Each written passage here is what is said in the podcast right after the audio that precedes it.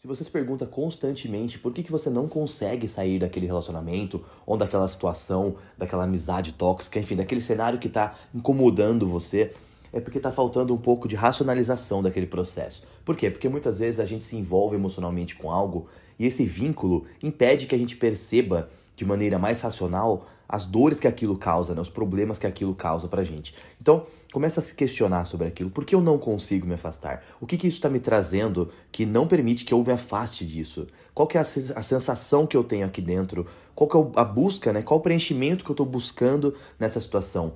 É, é carência? Será que é a ausência de outras pessoas, a ausência de opção, o medo de não ter outra opção, o medo de não me adaptar a outro cenário, o medo de ficar sozinha ou ficar sozinho? O que está me mantendo preso nesse cenário? Eu sei que ele me faz mal, porque eu não consigo sair. Racionalizar é o primeiro passo para se livrar de algo ruim.